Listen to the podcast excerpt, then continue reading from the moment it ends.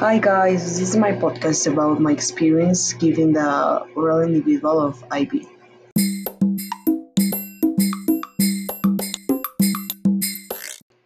So first I'm going to talk about my feelings before, during and after the oral exam.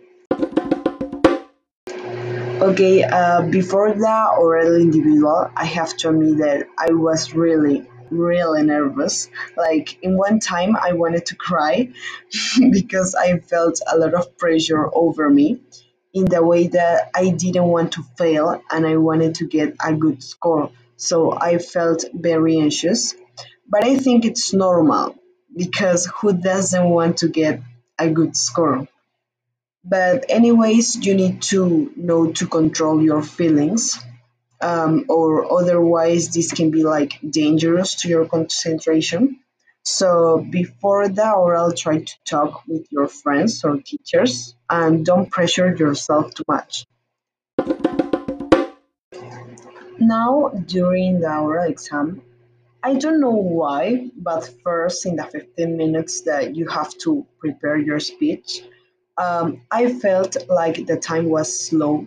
I think it was because in the in that moment I was very very concentrate uh, making my bullet points. So now you know that you have to concentrate in your work and don't distract yourself thinking about what bad things can happen.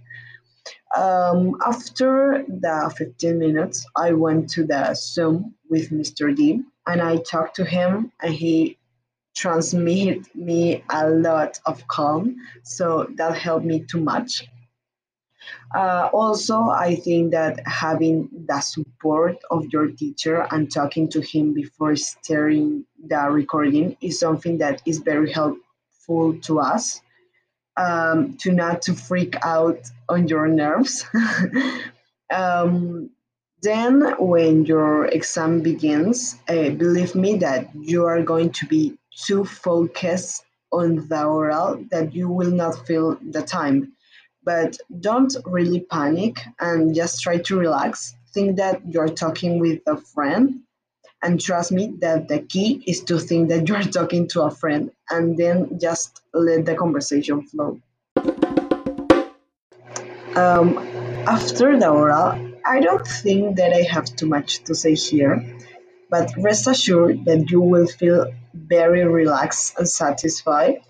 Um, for example, as soon as I finish, I went to tell my parents and call my friends and jump like crazy because before the oral, I was so nervous that I thought that I was not going to achieve it.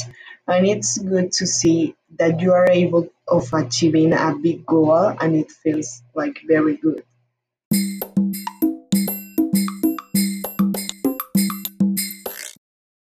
I would like to give you some tips to get a good score in your oral individual. First, you can study with index cards where you write down idiomatic expressions, complex structures, or the structure of the oral individual. Second, you can practice once a week with random images that are related to the topics of the IB, your oral individual. Third, speak with your friends in English whenever you can because it can help you to cope uh, with the language. Um, this tip helped me a lot to speak more fluently. And finally, you can try watching movies and series in English to expand your vocabulary.